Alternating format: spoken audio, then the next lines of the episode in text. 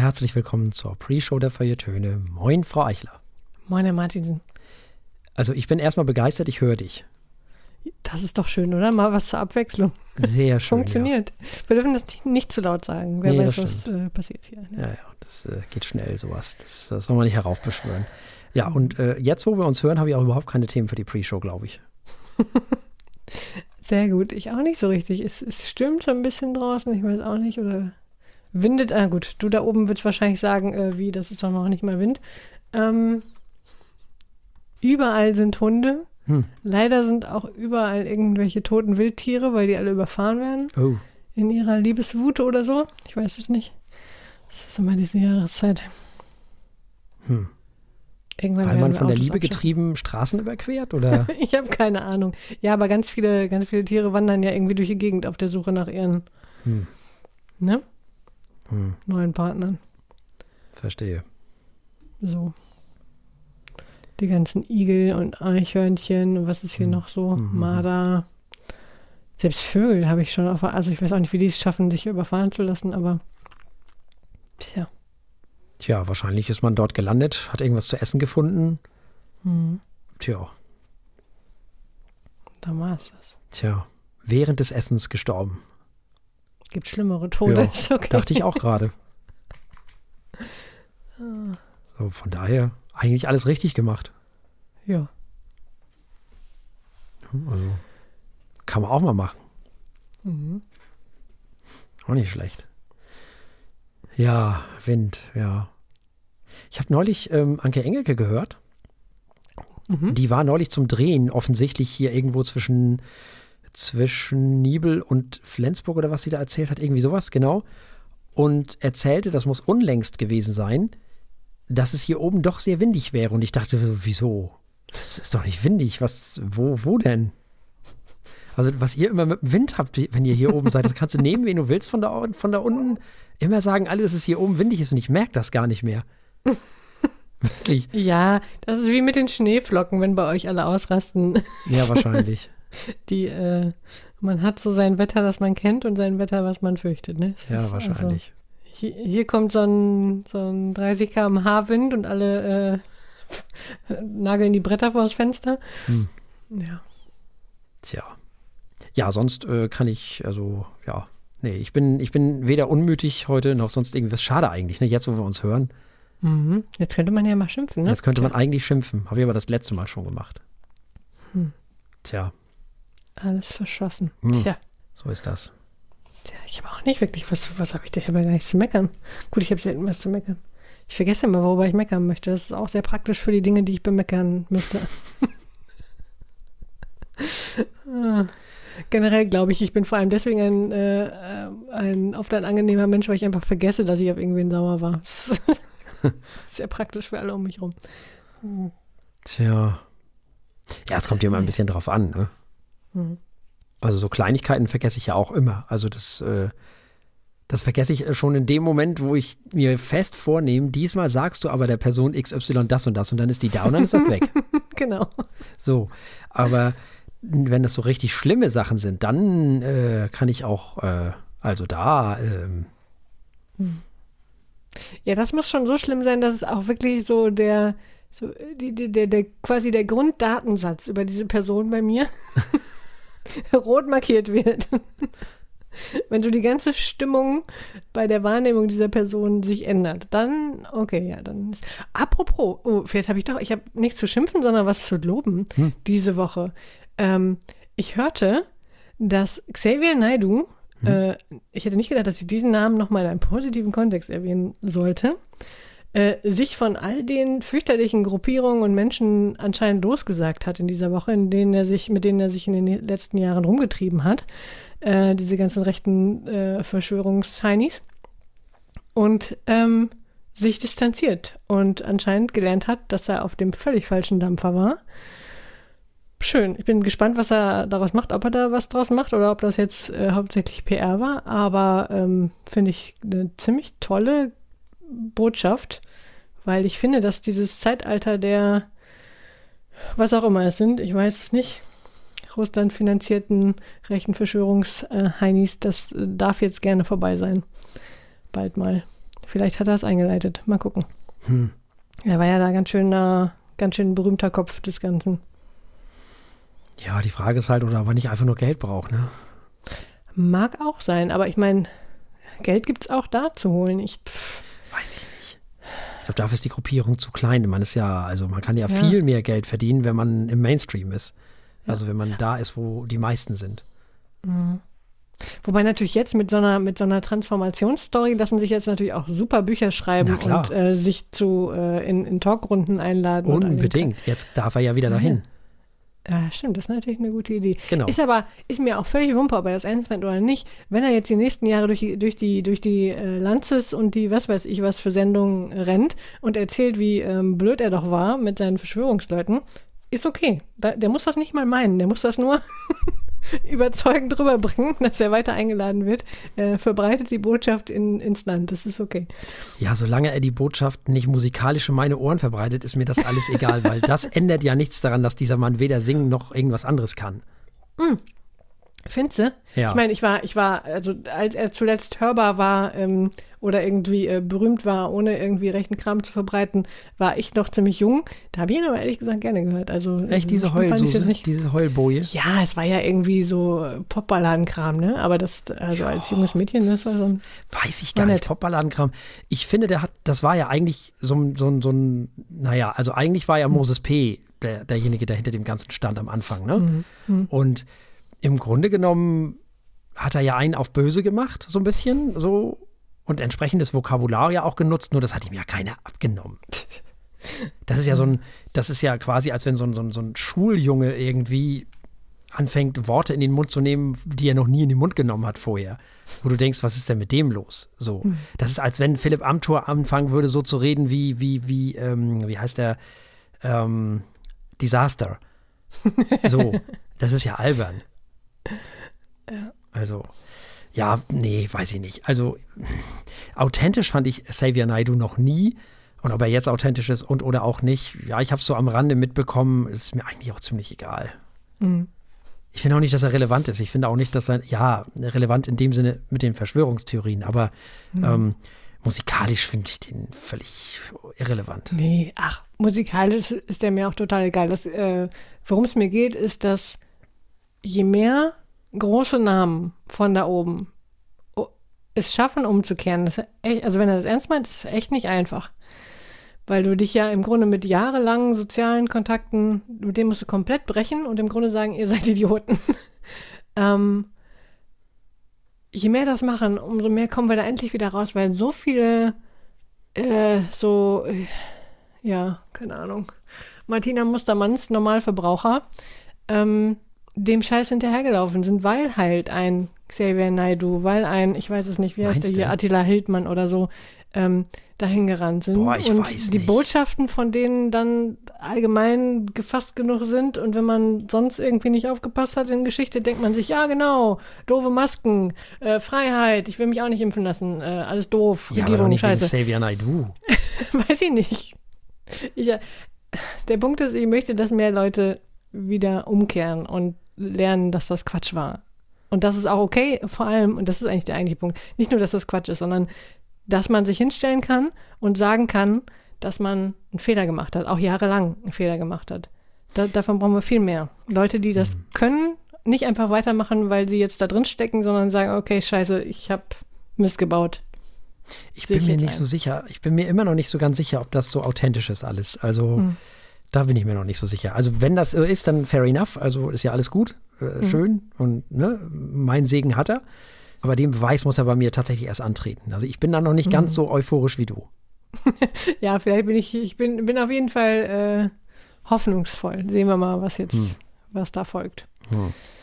Ja, Schauen also ja, mir, also das ist ja so eine komplette 180-Grad-Drehung und das alles nur, weil irgendwie ein Ukraine-Krieg, also dieser Krieg in der Ukraine und er da wohl Verwandte hat oder seine Frau, ne?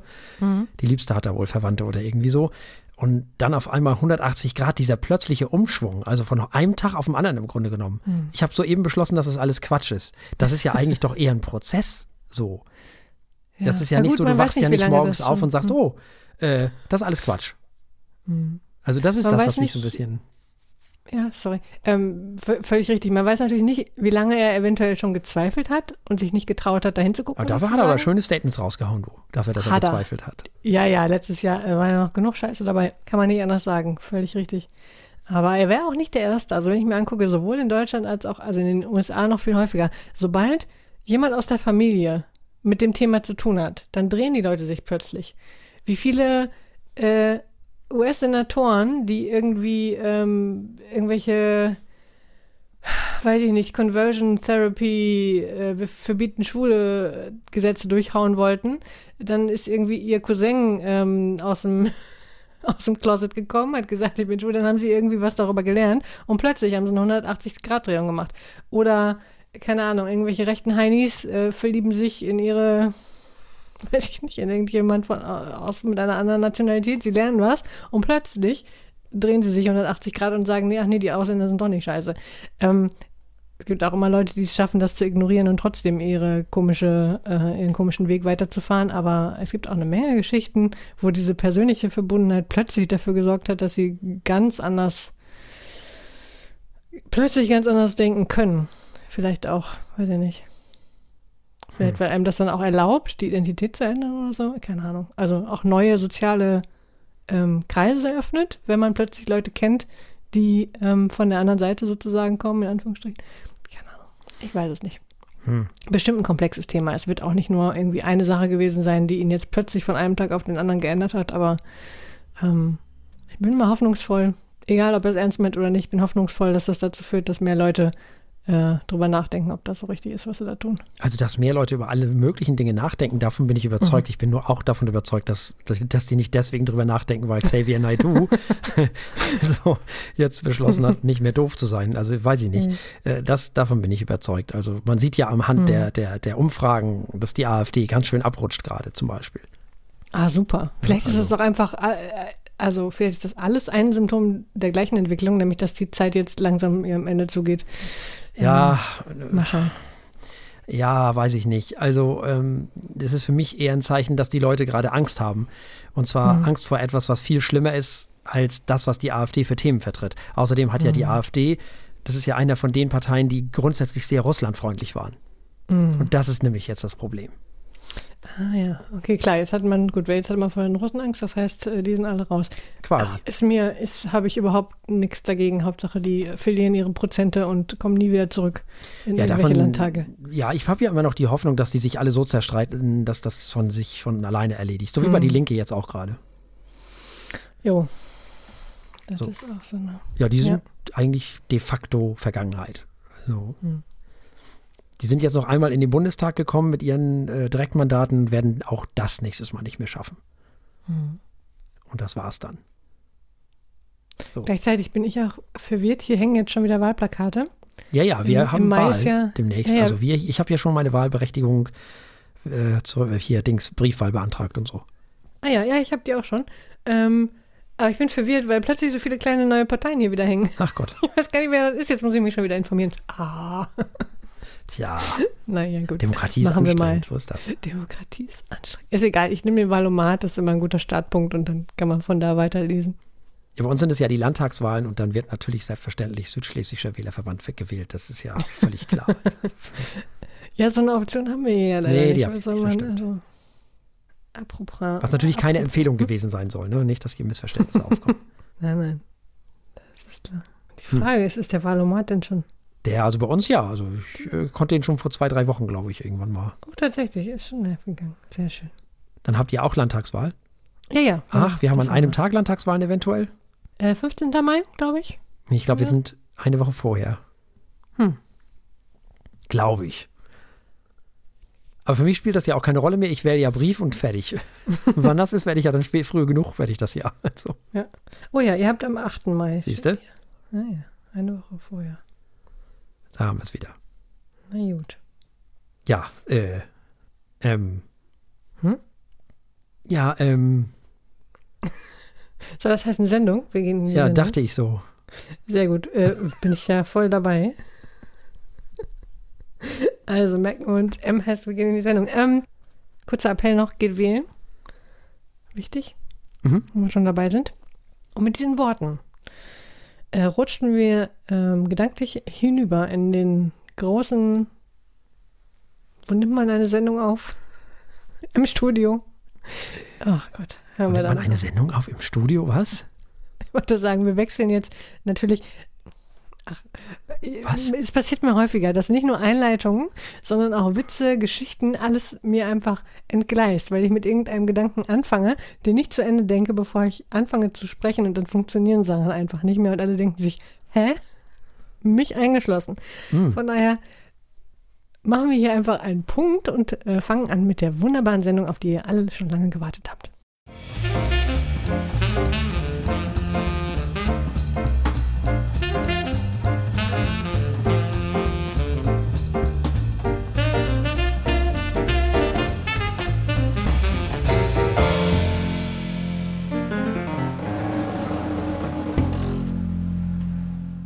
Herzlich willkommen bei den Feuilletönen, der Podcast mit wöchentlichem Wohlsein, der den Ohren gut schmeckt. Wie immer haben wir heute einen bunten Strauß an Alben für euch dabei, drei Stück an der Zahl. Wir haben Mendelssohn, Works for Violin and Piano von Claire Francy und Marc Buschkow. Wir haben Fear of the Dawn von Jack White dabei und Gelb ist das Feld von Bilderbuch. Mal wieder eine sehr illustre Mischung, wie man das von uns gewohnt ist. Und alle, die uns nicht über OKW hören, können uns anschließend begleiten bei der Verkostung eines Weines. Wir sind wieder im Land des Rotweins und wir haben einen Spätburgunder J von 2019 von John Stodden dabei. Und damit übergebe ich an meinen liebreizenden Kollegen. Ja, vielen lieben Dank. Und wir beginnen mit Felix Mendelssohn. Wir beginnen im Grunde genommen mit dem großen Werk, was auf diesem Album drauf ist, auf diesem Album Works for Violin and Piano. Wir beginnen mit dem Konzert für Klavier, Violine und Streicher in D-Moll. Und wir beginnen damit, dass wir ein bisschen was erzählen über die ProtagonistInnen dieses, dieser Aufnahme, über Claire Huangxi, über Mark Buschkow, über Howard Griffith und das Kammerorchester Basel. Das sind nämlich die, die an dieser ganzen Geschichte beteiligt sind. Und natürlich Felix Mendelssohn, der hat das Ganze komponiert und der lebte zwischen 1809 und 1847. Er war Komponist, Pianist, Organist und Dirigent der frühen Romantik und nicht nur das, er hat das erste, das erste Konservatorium in Deutschland gegründet und hat Halbert von Karajan erfunden. Oder eben jetzt auch Howard Griffiths, ne? also die modernen DirigentInnen, wie wir sie kennen. Er war nämlich einer der ersten, die damit und der erste, der damit bekannt wurde, Fremdwerke zu dirigieren. Also auch außerhalb des eigenen Landes. Er ist damit auch auf Tournee gegangen und solche Geschichten. Also so wie später eben auch Herbert von Karajan und Leonard Bernstein zum Beispiel. Nun, Mendelssohn komponierte als Komponist natürlich Symphonien, Konzerte, Klaviermusik, Orgelmusik und auch Kammermusik, ein breites Repertoire, natürlich auch Oratorien. Seine Schwester die gab es nämlich auch.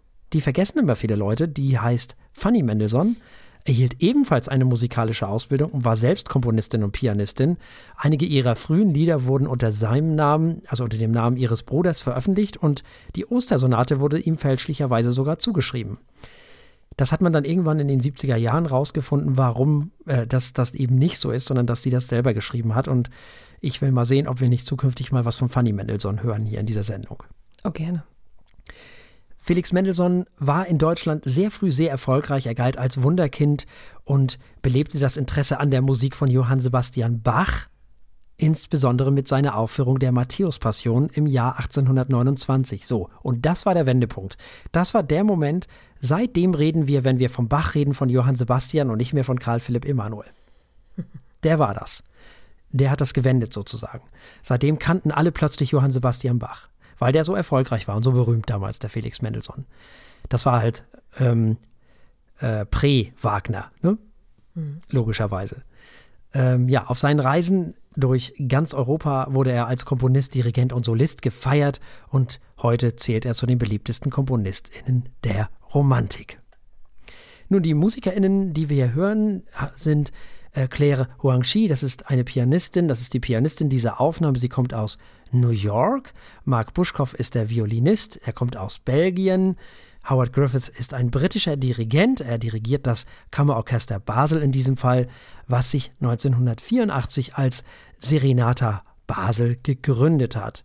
Und dieses Konzert für Klavier, Violine und Streicher in D-Moll, auch bekannt als Doppelkonzert in D-Moll, wurde 1823 von Felix Mendelssohn geschrieben, als er 14 Jahre alt war. Dieses Stück war zu diesem Zeitpunkt bereits Mendelssohns viertes Werk für ein Soloinstrument mit Orchesterbegleitung, was ich schon wieder völligen Wahnsinn finde. Die erste öffentliche Aufführung fand am 3. Juli 1923 im Berliner Schauspielhaus statt. Das gibt es heute noch. Frau Eichler.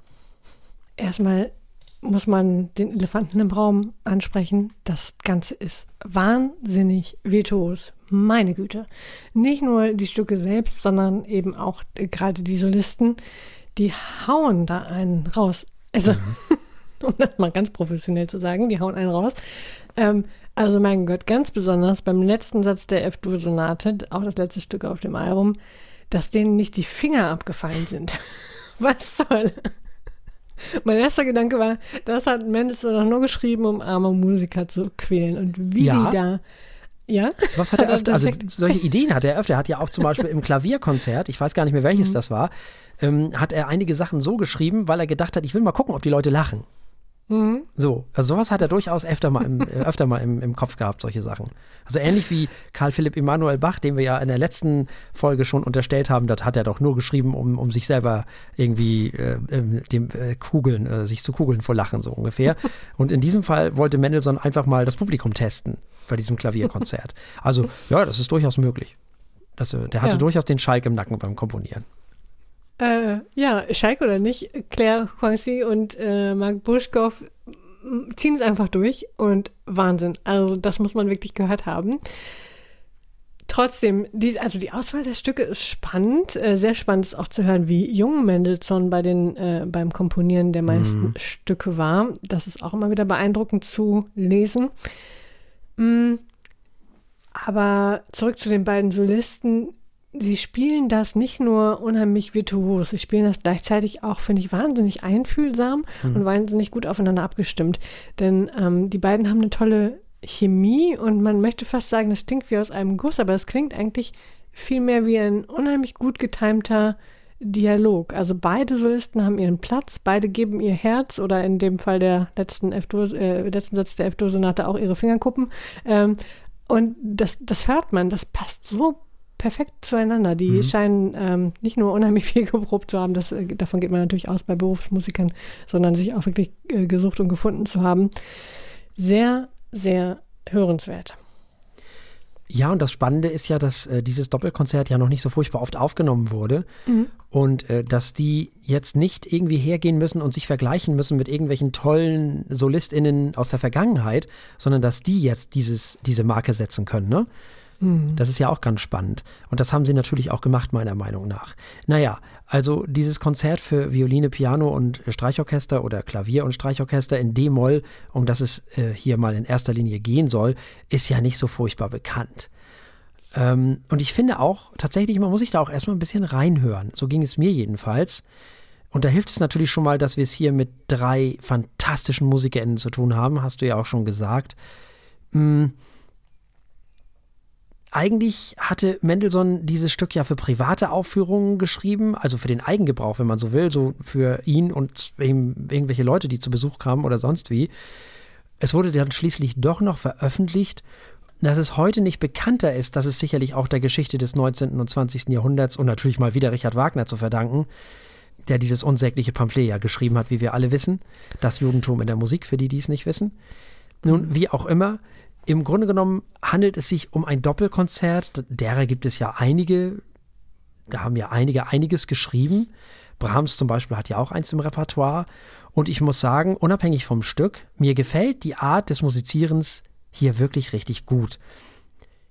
Aber ich muss auch sagen, dass der Funke immer nur hin und wieder überspringt bei diesem Doppelkonzert. Nicht bei den Sonaten, da ja. Im Prinzip ist das alles toll, aber wenn man gerade von, von äh, Karl Philipp Emanuel Bach kommt, dann wirkt Mendelssohn schon fast ein bisschen konservativ, finde ich. Stimmt. Und äh, sie kriegen ein dann im Laufe des Stückes immer mal wieder, da sind immer so Stücke drin, da, da blitzt das, das kompositorische Können richtig auf. Und er war ja ein grandioser Komponist, das ist ja gar keine Frage. Hm, spätestens wenn zum Beispiel bei dem Doppelkonzert vom ersten Satz, wenn das Klavier einsetzt, das ist schon großartig, das ist toll. Und da bin ich dann immer wieder begeistert. Äh, die Produktion ist natürlich grandios, die MusikerInnen sind fabelhaft. Ich glaube aber, es ist das Stück, was mich ein bisschen ratlos zurücklässt. Also ich rede jetzt tatsächlich nicht von den Sonaten, sondern von dem, von dem Doppelkonzert. An den MusikerInnen kann das eigentlich nicht liegen. Ähm, und auch das Stück macht ja eigentlich nichts falsch. Die Melodien sind toll, die Dramaturgie ist super. Dennoch, irgendwas fehlt mir, um restlos glücklich zu sein, wenn ich ganz ehrlich bin. Ich mag das alles sehr, nur die ganz große Begeisterung will sich bei mir nicht einstellen. Ich muss es vielleicht noch öfter hören. Für den Moment finde ich es, also das Stück, okay, aber nicht super. So, die Sonaten sind großartig. Hm. Die haben mir gefallen. Es geht mir ausschließlich um das Doppelkonzert und das ist ja nun das äh, Hauptwerk auf dieser CD oder auf diesem Album. Ne? Und wie gesagt, die MusikerInnen sind grandios. Also da, da bin ich vollkommen deiner Meinung. Das ist ja. ganz großes Kino. Und wer weiß, vielleicht müssen einfach, muss dieses Stück einfach öfter, öfter gespielt werden, damit es in unsere Ohren reinkommt. Im Moment bin ich noch ein bisschen ratlos, muss ich ganz ehrlich sagen. Wie dem auch immer sei, dieses Album, diese Aufnahme ist im Jahre 2022 erschienen und deswegen wollen und dürfen wir es natürlich auch bewerten auf unserer Skala von steht, läuft und rennt. Das bekommt von mir ein sehr, sehr, sehr schnelles Läuft. Mir ging es ähnlich. Die Sonaten haben mir ähm, besser gefallen. Mm, aber Wahnsinn. Also mit einem extra Sternchen äh, und ich weiß es nicht, kühlendem Eis obendrauf für die armen Finger für den letzten Satz. Ich war sehr beeindruckt. Ja, äh, geht mir ähnlich. Ich schließe mich da komplett an. Auch von mir gibt es wirklich schnelles Läuft. Für ein wirklich schönes Album und schön, dass solche Stücke immer wieder entdeckt werden und gespielt werden. Das brauchen wir, das ist wichtig, auch gerade für so Komponisten wie, wie Felix Mendelssohn, der ja immer noch so ein bisschen ähm, ja, unter Wert verkauft wird und immer noch, äh, da halt immer noch so einiges nach, wollen wir mal so sagen. Mhm. Es ist wesentlich besser geworden, es ist viel besser geworden, aber es ist immer noch nicht so, wie es sein könnte. Nun, wie dem auch immer sei. Wir haben gehört Mendelssohn Works for Violin and Piano und wir haben gehört Claire Huangxi, Mark Buschkow, Howard Griffiths und das Kammerorchester Basel. Und es gab ein Läuft von Frau Eichler und ein Läuft von mir. Damit kommen wir zu Jack White. Jack White ist geboren als John Anthony Gillis und ein, ist ein US-amerikanischer Sänger, Songwriter, Produzent mhm. und Multiinstrumentalist. Wahrscheinlich am bekanntesten als Kopf der Band The White Stripes, die es allerdings seit 2011 schon nicht mehr gibt. Ja, wenigstens etwas. oh, das habe ich nicht erwartet. Gut. Äh, neben seinen Soloprojekten ist er auch in der Band The Raconteurs und The Dead Weather zu hören. White ist bekannt für sein Fable für altes und selbstgebautes Equipment. Sein Stil ist dabei von Blues, Folk, Rock und Punk geprägt. Er war eine der Schlüsselfiguren des Garage Rock Revival der Nullerjahre und kommerziell sehr erfolgreich. Er hat zwölf Grammy Awards gewonnen und drei seiner Soloalben erreichten Platz 1 der Billboard 100 Charts. Die Musikzeitschrift Rolling Stone nahm ihn außerdem 2010 in die Liste der 100 Greatest Guitarists of All Time auf. Sein neues Soloalbum heißt Fear of the Dawn und um jenes soll es in der heutigen Sendung gehen. Wir hören zunächst mal Herrn Martinsen. Ja, also ich habe reingehört erstmal, also ich habe das Album äh, gestartet sozusagen oder den, diese Tracklist, wie auch immer das Playlist, wie man das heute nennt. Ähm, und habe gedacht, ach Gott, nee, was ist das denn? Das können Queens of the Stone Age doch besser. Oder überhaupt können die das überhaupt mal irgendwie. Ähm, Taking Me Back hört sich an wie ein müder Abklatsch von eben diesen. Ähm, dann ist da aber auch, wenn man das Album weiterhört, das ist einfach unfassbar viel Blödsinn auf diesem Album, muss man ganz ehrlich sagen. Es werden Daft Punk-Reminiszenzen ohne Sinn und Verstand in die Stücke eingebaut. Niemand weiß warum. Warum es dieses Album gibt, erschließt sich mir überhaupt nicht. Ähm, und zwar in dem Sinne, dass das alles schlicht keinen musikalischen Zusammenhang hat. Das sind keine Songs, das sind aber auch keine Stücke, das ist irgendwie nichts also für mich ist das nichts, was in irgendeiner Form mit Kunst oder mit Musik zu tun hat. Das ist der Unterschied zu Kunst oder und, und Quatsch halt. Kunst hat Dringlichkeit, Abgründe und mehrere Ebenen oder meinetwegen mehrere Ebenen. Kunst hat eine Linie, die das Werk durchzieht. Das hier ist alles Unsinn. Das ist purer Quatsch. Das ist einfach eine Aneinanderreihung von Geräuschen und Tönen, die nichts ergeben. Also da kommt nichts Sinnvolles, Sinnvolles dabei raus. Das ist ein wirklich purer Unsinn. Das ist gewollt, aber nicht gekonnt. Ich weiß nicht, das hört sich für mich an, er wollte was, ganz Tolles machen und dabei kam plumper Quatsch raus. Wirklich. Er wollte vielleicht auch zu viel von dem, was er eben nicht kann oder so nicht kann. Ich weiß nicht, für mich hört sich das Ganze an, als wenn er irgendwas veröffentlicht hat, ohne dass sich daraus in irgendeiner Form was Ganzes ergibt, irgendwas ergibt. Keines dieser Stücke macht auf mich den Eindruck, als wenn es wirklich eines ist im klassischen Sinne. Muss es ja auch nicht. Aber das muss ja nicht schlecht sein. Aber das ist nicht mal schlecht, wie sonst irgendein anderes Album, weil man darüber schimpfen kann, dieses Album hier. Das ist einfach irgendwie nichts. Also für mich hat das wirklich nichts mit Musik zu tun. Das ist schlicht Blödsinn. Das ist ein Album voller Blödsinn. Wirklich, wenn, wenn, wenn, wenn das Kunst ist, dann muss man mir erklären, wo und wann das Kunst ist. Vielleicht bin ich auch nur zu blöd für die Genialität dieses Albums, das kann natürlich auch sein. Ich weiß es nicht. Vielleicht bin ich einfach nur zu doof für dieses Album. Für mich ist das alles eine Aneinanderreihung von irgendwas, was am Ende zu nichts führt. Und zum Glück, muss ich ganz ehrlich sagen, dauert dieser völlig überflüssige Unsinn auch nur 40 Minuten. Also jede Minute länger wäre wirklich, also ist eigentlich auch schon wieder 40 Minuten zu viel von, davon mal. Aber gut, die, nicht, es sind 40 Minuten Lebenszeit, die ich für diesen Unsinn wieder aufgewendet habe. Aber also für mich läuft dieses Album komplett ins Leere. Ich verstehe dieses Album nicht. Ich weiß nicht, was dieses Album von mir will. Keine Ahnung. Okay. Sehr schön. Gab es da noch Schimpfen heute? Ich fand es erstaunlich funky von Anfang an. Ich fand es auch relativ typisch vom Sound her für Jack White. Äh, ein Sound, den ich durchaus mag oder äh, gelernt habe zu mögen über die Nullerjahre hinweg.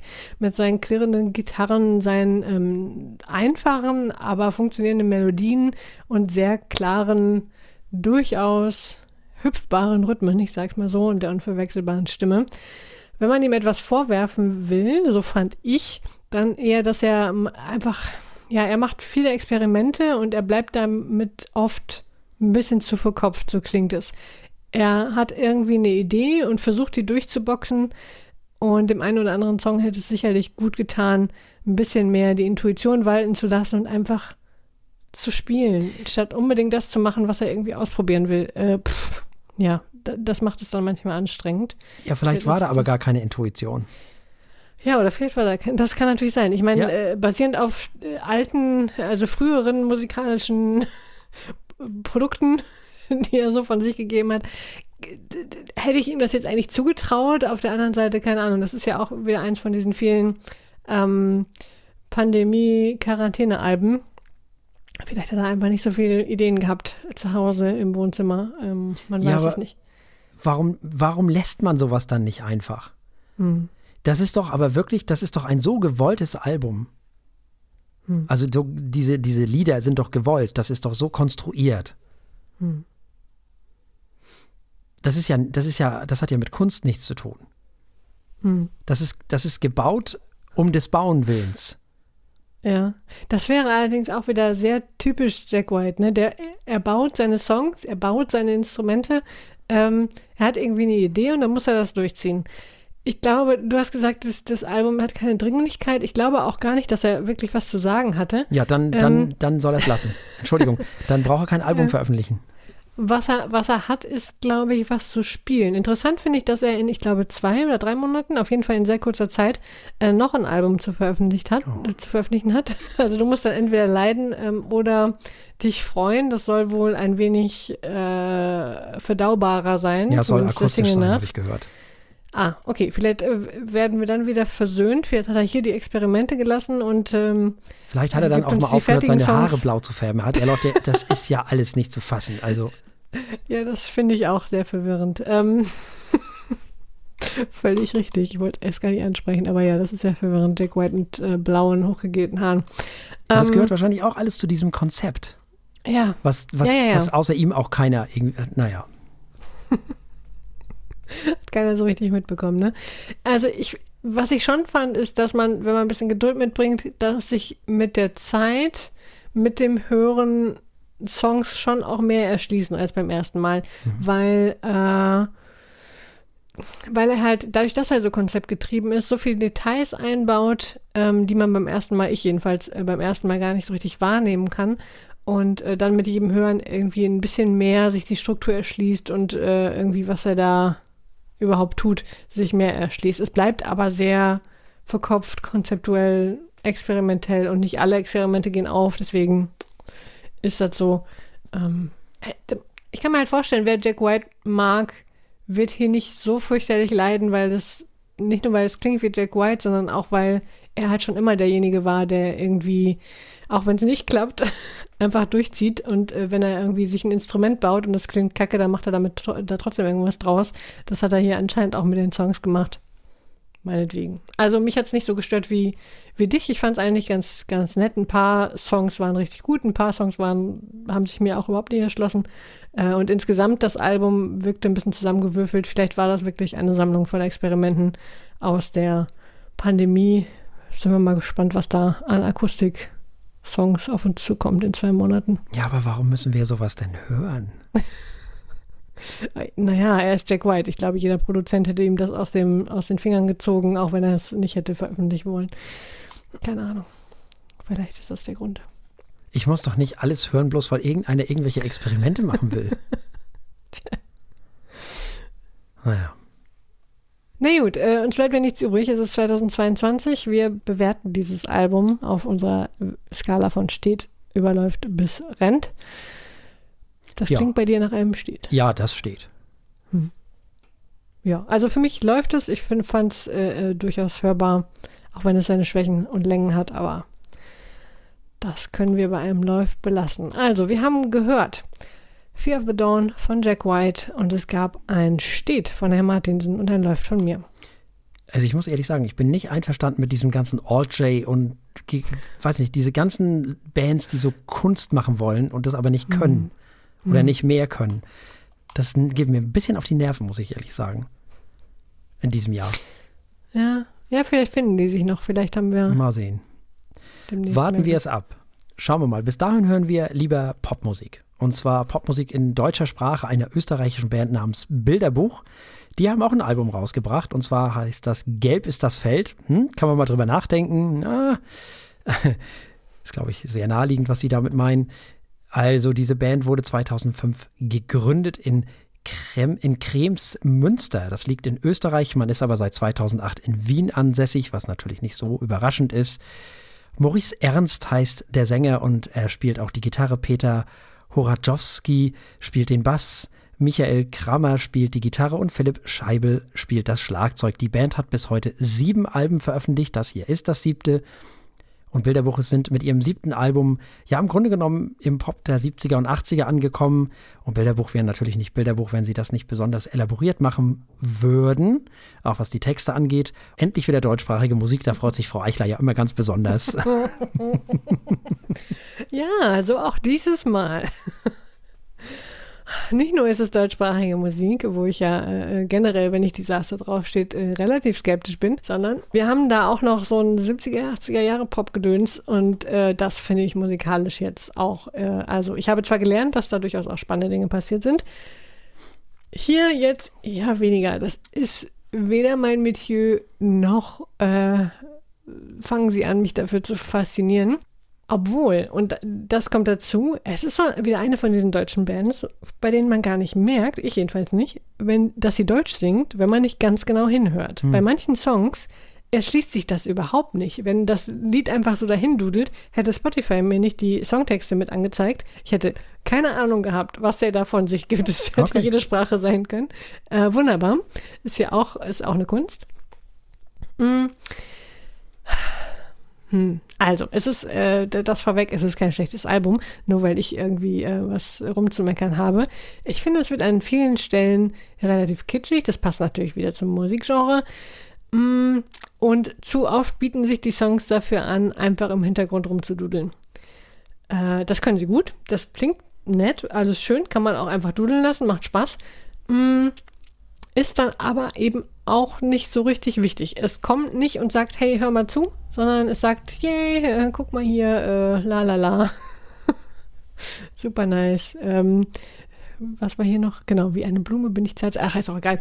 Ähm, Sie hätten ja durchaus was zu sagen. Sie können auch Texte schreiben. Und ähm, ich habe an vielen Stellen gelesen, dass Sie eigentlich bekannt sind für eher ähm, dadaistische und ähm, ironische. Ja, ironische, genau, mhm.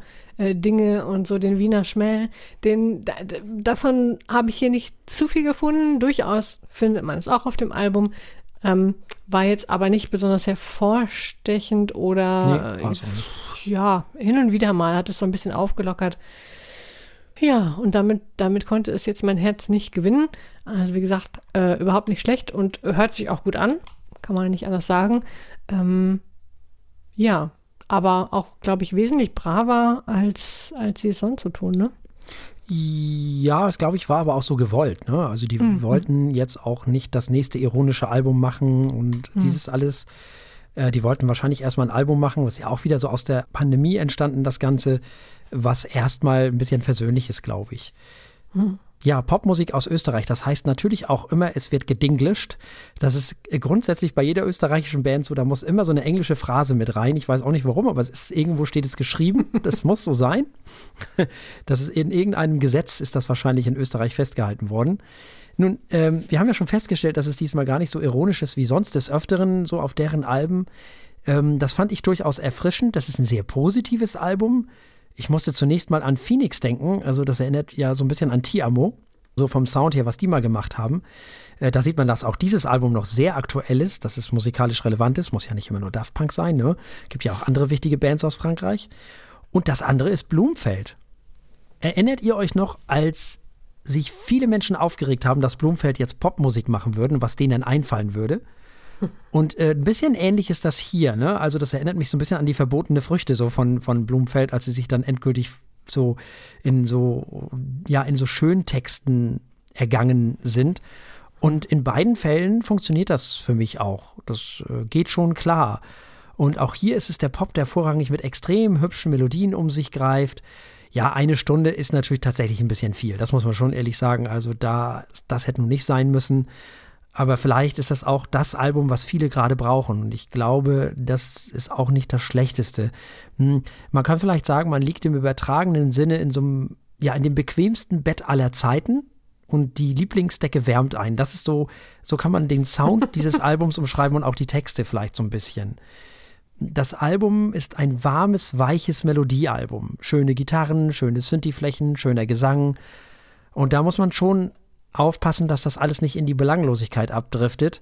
Hast du ja auch schon gesagt. Bilderbuch wären aber nicht Bilderbuch, wenn sie das nicht zu verhindern wüssten. Und wenn man auf die Texte hört, dann wird auch alles gut. Denn so belanglos sind die nicht. Also die sind zwar optimistischer und positiver als alles, was die bis jetzt gemacht haben. Und es fehlt vielleicht auch so diese Ironie und diese, dieses Sarkastische oder wie auch immer. Ähm, aber es muss es auch nicht immer sein, weil das nutzt sich auch irgendwann ab. Hm, ja, das ist irgendwie so, im Prinzip ist es tatsächlich irgendwie 70er, 80er und 90er Pop zu einer sehr hübschen Melange gemischt. Ich finde, es lohnt sich trotzdem, den Texten Beachtung zu schenken, denn die sorgen dafür, dass das Ganze nicht zu sehr vor sich hin plätschert. Ich habe auch so ein bisschen Alan Parsons Project gehört, ich habe ein bisschen Fleetwood Mac gehört und eben diese Schippe Phoenix, die da so drin ist. Ja, das alles ist sehr hübsch und sehr gut zusammengebaut. Ich finde, das ist ein sehr geschmackvolles Album. Am Ende ist es halt ein bisschen lang, eine ganze Ecke zu lang, wenn man mal ganz ehrlich ist. Und auch ein weiteres Problem hat das Album meiner Meinung nach. Es scheint mir nämlich doch sehr ein, ein ja, also ein Frühlings-Sommeralbum zu sein. Und vielleicht auch ein Album, was so in dieser, ich nenne es jetzt mal Post-Pandemie, also so ein bisschen jedenfalls, sie ist ja nicht weg, aber so jedenfalls was die Maßnahmen angeht, hm, da passt es natürlich gerade rein, weil die Menschen gerade wieder anfangen zu leben und dann brauchen sie so eine Art von Album vielleicht auch gerade. Aber die Alben des Jahres gibt es bei uns halt im Winter. Und es hat schon seinen Grund, weswegen die Herbstalben so oft weit vorne sind. Ne? Ähm, also das ist äh, vielleicht noch ein weiteres Problem dieses Albums. Ja, also ich finde das Album okay, muss ich ganz ehrlich sagen. Also finde es gut, schön, ein bisschen lang ist es. Also ich glaube, da hätte es gut getan, so, da hätte man ein paar Songs noch rausnehmen können, dann wäre das, glaube ich, noch besser gewesen. Nichtsdestotrotz, dieses Album ist im Jahr 2022 erschienen und deswegen dürfen und wollen wir es natürlich auch bewerten auf unserer Skala von steht, läuft und rennt. Ist schon fast ein bisschen langweilig, aber auch dieses Album läuft für mich. Ja, da schließe ich mich direkt an. das ist ein Album, was für mich ein, ja, ein schnelles läuft, ein wirklich schönes Album, schönes Album, schön ist es wirklich, schöne Musik. So kann man das, glaube ich, umschreiben. Also, wir haben gehört, Gelb ist das Feld von der Band Bilderbuch und es gab ein Läuft von Frau Eichler und ein Läuft von mir. Und damit kommen wir zum Wein. Wir so. kommen zu John Stodden und dem oh. Spätburgunder J von 2019. Yes. Ah, das riecht schon gut, ne? Ja. ja. Erstmal ganz kurz zu John Stodden. Äh, nennt sich das Rotweingut, da weiß man schon, worum es geht. Hm? Äh, das Weingut liegt an der A und wird heute von John Stoddens Sohn Alexander geführt. Er setzt weitestgehend auf biologisch-organische Arbeit im Einklang mit der Natur. Das klingt immer schön. Er setzt dabei äh, sich Qualität statt Masse zum Ziel. Auch schon mal spannend. Er lässt beispielsweise nur wenige Fruchtaugen stehen, also wenn man so liest, wie die da vorgehen, ähm, scheinen sie wirklich nur das Beste des, der Besten irgendwie mhm. an Trauben stehen zu lassen und mhm. äh, ziemlich ziemlich, ziemlich streng damit zu sein und immer wieder und immer wieder ähm, wegzuschneiden, wegzuschneiden, mhm. ähm, was nicht absolut perfekt ist. Genau. Und so entstehen anscheinend äh, möglichst dichte und extraktreiche Weine, so heißt es. Wir haben jetzt also einen Spätburgunder vor uns, der gärt mit natürlicher Hefe bis zu 24 Tage lang und lagert dann in Eichenfässern bis zur Reife. Das finde ich, riecht man auch schon ein bisschen. Mhm. ähm, ja, und er ist mit 12,5 Volumenprozenten abgefüllt. Ja, und er liegt gerne auch ein bisschen länger im Fass. Und die machen mhm. auch einen Riesling, der ist auch im Fass ausgebaut. Das finde ich wahnsinnig ja. spannend. Ja. Äh, auch dieses Weingut wurde bös, bös, bös ähm, getroffen von dieser Umweltkatastrophe in, äh, von der, äh, in, in, der A. Mhm. Und äh, nicht ganz so doll wie Meier Näkel, aber auch sehr. Und ich möchte an dieser Stelle nochmal sagen, ihr könnt immer noch helfen da. Ne? Das ist nicht weg, denen geht es immer noch nicht gut. Also hm. bloß weil das nicht mehr im Fernsehen ist, heißt es nicht, dass es den Menschen jetzt super geht da. Also man kann da immer noch helfen. Äh, indem man zum Beispiel Weine von Weingütern kauft, indem man mal guckt, was man da machen kann. Da gibt es garantiert auch die eine oder andere Möglichkeit, was man da tun kann, ob es nun Spenden ist oder ob es vielleicht auch einfach mal, vielleicht kann man irgendwann mal im Internet gucken, was man tun kann, wie man den Leuten helfen kann. Da gibt es garantiert Möglichkeiten. Wir haben ja alle so unsere Fähigkeiten. So, das nur so am Rande. Ich muss dazu sagen, das ist das dritte Mal, dass ich diesen Wein habe. Das will ja was heißen, ne? Äh, also in, im Laufe meines Lebens sozusagen. Also das ist jetzt das dritte Mal, dass ich eine Flasche habe mit dem Namen Spätburgunder J von Jean Stodden. Und ähm, das war, es ist wirklich Jahre her. Dann zwischendrin hatte ich ihn tatsächlich, da waren wir gerade mitten in der Whisky-Phase. Und jetzt eben schon wieder. Und ich weiß natürlich, was mich erwartet. Das ist ja klar. Das ist, äh, kenne den Wein und äh, der hat mich bis jetzt auch noch nicht enttäuscht. Klar, das ist, also, das ist ja jetzt auch erst das dritte Mal, dass ich den habe, aber über die Jahre hinweg ist ganz interessant, wie der sich so verändert hat. Eigentlich dürften wir ihn noch gar nicht trinken, denn er ist eigentlich ein bisschen jung. Eigentlich ist er erst ab nächstem Jahr trinkreif, äh, so hieß es. Hab mich auch schon gewundert. Aber, aber der kann auch jetzt schon was. oh, der riecht vielleicht geil. Es ist, Entschuldigung, aber alles anderes, also ein anderes Wort als geil fällt mir da nicht ein. Der ist schon recht ähm, würzig, ne? Ja, würzig aber der riecht halt auch nach Vanille. Ja. Ja, ja, da ist Holz drin, ne? Mhm. Wenn man genau hinriecht, da ist so, so Johannisbeeren drin. Mhm. Da sind dunkle Früchte drin. Kirsche finde ich ganz Ja, viel. Kirsche, aber auch, mhm. auch äh, äh, dunklere Früchte noch, Rosinen und Pflaumen und so. Mhm. Und auch Marzipan ist da drin. Das ist, und Zimt. Das ist, eigentlich ist das ein, ist das ein Advents- oder Weihnachtswein. Der kostet auch ein paar, 2,50 Euro.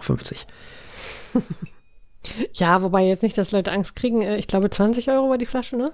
Dieser hier kostet 20 Euro. Wir werden ja. demnächst noch ein, was für einen Wein schon hm. schön, ganz schön teuer ist so. Hm. Ähm, wir sind ja nicht hier bei Whisky-Preisen. Wir werden demnächst noch einen von Steintal äh, verkosten. Der wird dann nochmal 10 Euro mehr kosten. Uiuiui. Uiuiui. Aber der riecht. Hm. Typisch für, einen, für einen Spätburgunder, der ist nicht ganz so dunkel, ne? Mhm. Also ja, aber er ist auch nicht gerade, also man kann durchgucken, aber er ist jetzt, äh, ja, also intensiv, wie sagt man, Karmesinrot? Ja. So. Riecht so wie so warmer, warmer Kirschkompott, so. Mhm. Hat sich auch echt gelohnt, den schon äh, vor zwei Tagen aufzumachen und ähm, die Luft jetzt im Glas tat ihm auch nochmal sehr gut, habe ich das Gefühl. Mhm. Riecht, riecht weniger sauer und noch viel fruchtiger, noch viel würziger als zu Beginn. Ja, der, der macht dadurch immer schön auf, ne? Mhm. Dem kann man natürlich richtig lange liegen lassen. das glaube ich. Also davon eine Kiste und weiß ich nicht, irgendwann in zehn Jahren oder so. Ja, der, das ist einer von denen, das war schon immer einer meiner Lieblingswinzer, also schon früher, als ich noch keinen Whisky, also als du mir den Whisky noch nicht beigebracht hast. das war immer schon, der war immer schon ganz weit vorne. Also ich habe ja mal in Bonn gelebt. Mhm. Und deswegen, und da war der ganz weit vorne, weil das war immer schön alles in der Nähe und ähm, und äh, ich habe dann immer schön von Meyer Näkel und von John Stoughton und habe ich dann immer schön die Weine geholt. Sehr gut. Das lohnt. Also das ist schon spannend, ne? Da bist du schon eher im Burgund unterwegs jetzt. Vom Stil her. Hm. Der ist sehr viel, der ist dicker oder nicht dicker, der ist dichter als der Steintal, finde ich. Den wir ja schon verkostet haben. Ja. Der Steintal ist ein bisschen, bisschen nicht ganz so dunkelfruchtig und nicht ganz so dicht. Mhm, stimmt. Spätburgunder ist was. Feines. da sieht man mal, was die, was die A und überhaupt, was so aus Deutschland für tolle Spätburgunder oder überhaupt für, für tolle Weine kommen, ne? Mhm. Also man muss für Rotwein gar nicht mehr so weit fahren. Musste man nee, auch schon in den 80ern nicht. Also ich sag's nur. nee, Alkohol können wir hier. Ja, wir übrigens auch, äh, weil mhm. es gibt jetzt auf Föhr ein Weingut. Schon seit länger. Oh. Mhm. Ja, der Klimawandel macht es möglich, ne? ja, gut. Ja, wollen wir probieren? Ja, sehr gerne. Ja, denn Prost. Prost. Huiuiui. Ah, der hat auf jeden Fall, der, der, also Energie hat er. Aber der ist sehr fruchtig. Sehr fruchtig. Ja. Ist spannend, wie der so dicht und trotzdem so frisch schmeckt. Mhm. Naja, klar. Das ist überhaupt nicht schwer, sondern so. Nee, nee, nee. Ja, cool Kombi. Mhm. Spätburgunder sind auch nicht schwer, wenn sie gut sind, sowieso nicht. Mhm. Also, oh, der Nachklang. der ist schon lecker. Ist er ja. Aber er hat durchaus, also ähm, im Geschmack auch eine Menge Säure. Findest du? Ist fa fast schon so ein bisschen äh, Hätte ich fast gesagt, salzig, das stimmt auch nicht. Vielleicht ist das noch vom Abendessen. Nein, aber äh, doch schon recht sauer, finde ich, auf der Zunge. Echt? Vielleicht muss er noch ein bisschen länger stehen. Aber äh, nein, aber ganz vorneweg natürlich fruchtig, fruchtig, fruchtig. Äh, Beeren ohne Ende. Mhm. Mm, ganz viel rote Frucht. Ja. Und mega Nachklang. Mhm. Also, das wird ein sehr, sehr, sehr guter Wein. Und das ist hier mhm. gerade mal, ich meine, also das ist ja noch nicht mal eine erste Lage oder irgendwie so. Wenn man mal die großen, richtig großen von ihm probiert, das, das ist schon, also von dem Weingut, wow, richtig gut. Ja, ist ganz anders als Steintal, aber auch echt super. Mhm. Das ist eben das, was ich ja auch äh, machen wollte. Wir wollen ja auch zeigen, wie unterschiedlich die Weine so äh, äh, schmecken, obwohl es ein und die gleiche, äh, ein und dieselbe Rebsorte ist. Aber man kann eben die Weine unterschiedlich ausbauen, auf unterschiedlichen Böden, auf unterschiedliche Art. Und dann kommen da zwei komplett verschiedene Sachen raus, obwohl die beide biologisch anbauen. Ne? Aber die sind halt aus zwei verschiedenen Gegenden. Das eine ist in, äh, in Franken und das andere ist an der A. Also, mhm. wir haben übrigens Feedback bekommen äh, von, äh, von dem Weingut Stodden. Ah. Und äh, ich habe ja äh, ein Bild gepostet bei Instagram äh, bei den Feuilletönen, wo ich die beiden Weine sozusagen auf einem Bild gepackt habe und dann, äh, das wir hier eben zukünftig probieren wollen. Man war seitens von Jean Stodden der Meinung, das wäre eine ideale Kombination.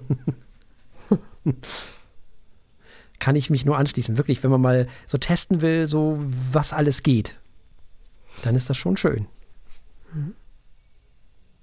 Er hat einen Mördernachklang. Ja, das hält sich wirklich schön. Wow.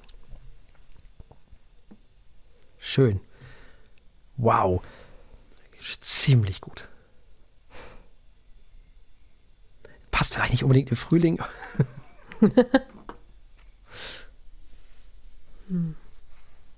Das ist schon was so, so, da kannst du schon, ja, im Grunde genommen, die, die, das, ne, also fallen einem gleich alle möglichen Fleischgerichte ein.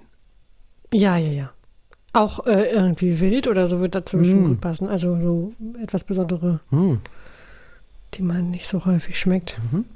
Oder die ein bisschen markant schmecken. Ja, Also definitiv. zum Wildschwein, man muss ja nicht immer nur den ganz schwer tiefen Rotwein zum Wildschwein, äh, sondern das geht auch so. Muss man sowieso nicht immer, grundsätzlich nicht. Also ist ja auch eine Geschmackssache Mhm. und der hier trägt schon. Und der ist ja. noch so jung.